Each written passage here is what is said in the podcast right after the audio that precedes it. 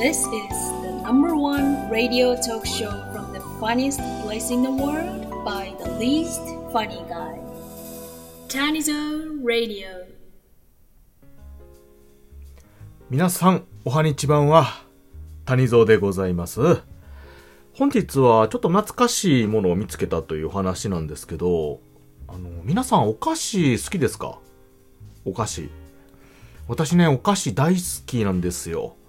ただまあ、ちょっとね、食べ過ぎなところもあったので、最近はあんまり買わずに控えてるんですけども、ただね、やっぱり時々食べたくなるんですよね。どうしても。うんえーコーヒーとかあお茶とか、こういうドリンク類が好きなんですけども、そういったものをね、飲むときにちょっとやっぱり口寂しい時間帯というのがあるじゃないですか。あそういった時にね、どうしてもちょっとつまみたいなという欲が出てくる。その際に、やっぱりね、すぐ思いつくのがお菓子ですよ。まあ日本はね、本当にお菓子大国と言いますか、いろんな美味しいお菓子があるんですけども、まああの、新しいお菓子もね、どんどん出てますし、昔ながらのお菓子っていうのもあるんですが、その中でもね、皆さんもあの、子供の頃、よく食べたようなお菓子なんかあると思うんですよ。お若い方なんていうのは、まあ最近のね、商品なんかは多分すぐあげられると思うんですけど、私世代となるとね、だいぶ古い、うん、お菓子なんかをちょっと思い出したりするんです。うん。で、まあ、古くはね、あの、駄菓子の類とかということで、以前にもちょっとお話をしたことあるんですけども、まあ、こういった駄菓子の種類なんていうのはね、本当にあの、有名なやつしか、あ最近の大手スーパーさんとか置いてなくてですね、まあ、それでも、それなりに生き残って発展しているようなお菓子っていうのがね、ちょこちょこあって。で、私先日ね、スーパーにちょっと買い物に行ったんです。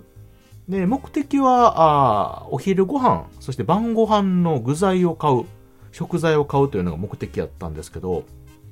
ちょっとね、あの、ブラブラと、メインのね、お肉やお魚や、いろいろ、野菜やということで、買い漁っておりまして、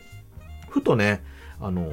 お菓子コーナーの方にちょっと歩いてったんですよ。で、あの、特に意図せず歩いてったんですけど、大体あの、スーパーさんって、えーレジの向かいぐらいにお菓子コーナーっていうのがね、たくさんあるんですけども、レジで並んだ時とかね、待ち時間というか通りすがりにホイッと買ってしまうようにということで、いろいろと店側もね、考えて配置してるらしいんですが、そこを通った時にね、本当にあの、ちょっと懐かしいというか、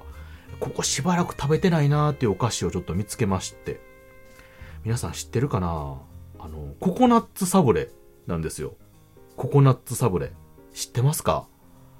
食べたことありますかね？これね、あの、私もね、昔から、ごめんなさい、ちょっとあの、正確な発売日時はわからないんですけど、記憶の限りね、結構昔からあるお菓子やなというイメージがあって、で、その自分で買ったというよりも、うちのあの、おばあちゃんおじいちゃん世代がくれたというイメージがあるんですよ。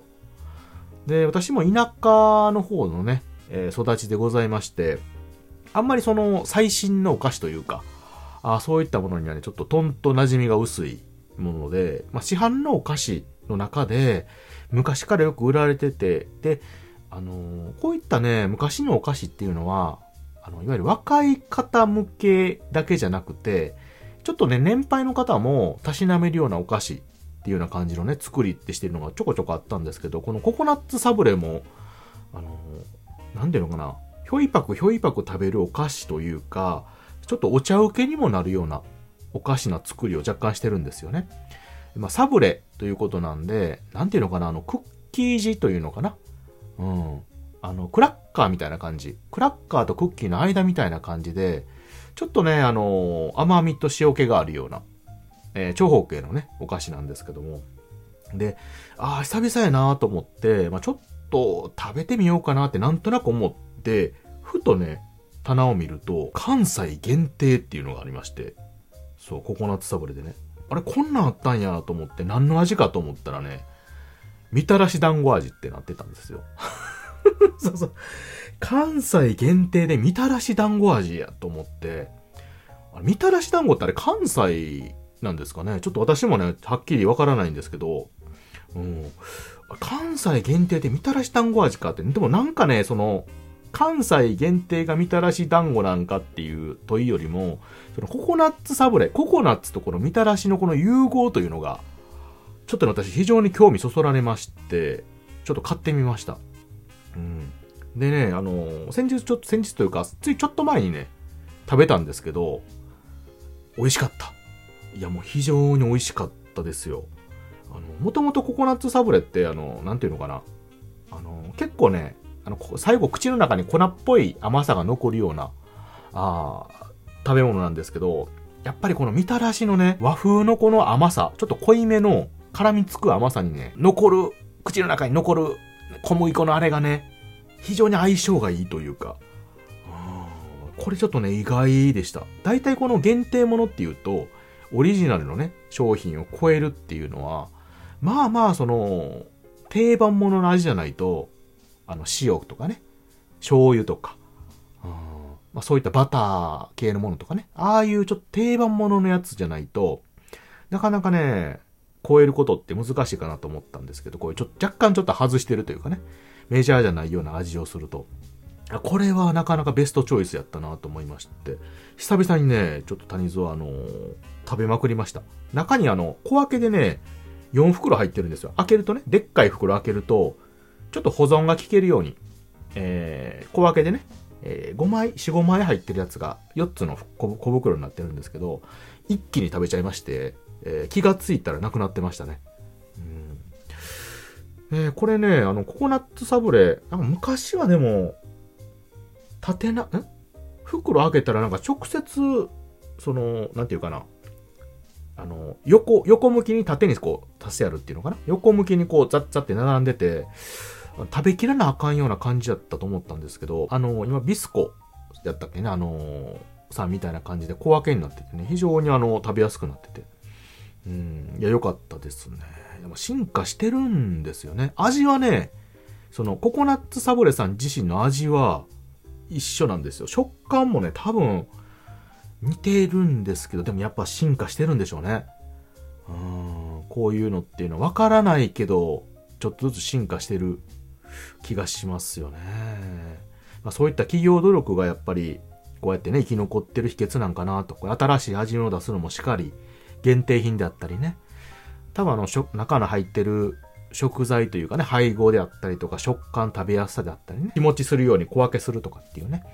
うん。やっぱりその、昔食べてたけど、なんとなく、もう食べてないような食べ物とかね、食材なんていうのも、久々にちょっと食べてみるとなんか違った変化とか、あれ昔はあんまり好きってほどじゃなかったけど、今食べると美味しいなっていうようなものなんかが、ちょこちょこあるのかなと私改めてね、えー、ちょっと思いましたね。ということでね、ココナッツサブレのみたらし団子味、関西限定なんですけども、これ関西以外でも売ってんのかな？なんか限定やけど、全国区売ってるようなやつもありますよね。もしね、ちょっとあのー、関西以外の方はちょっとあれなんですけど、関西におられる方多分手に入ると思うので食べてみてください。はい。非常にあの、お茶とかね、ちょっとあの甘みの少ないドリンクに合うかなと思いました。はい。ということで、本日は、あちょっと懐かしい、そして新しいお菓子ということでね、えー、そのお話をさせていただきました。よかったら見てみてください。ということで、聞いてくださってありがとうございました。またね。バイバイ。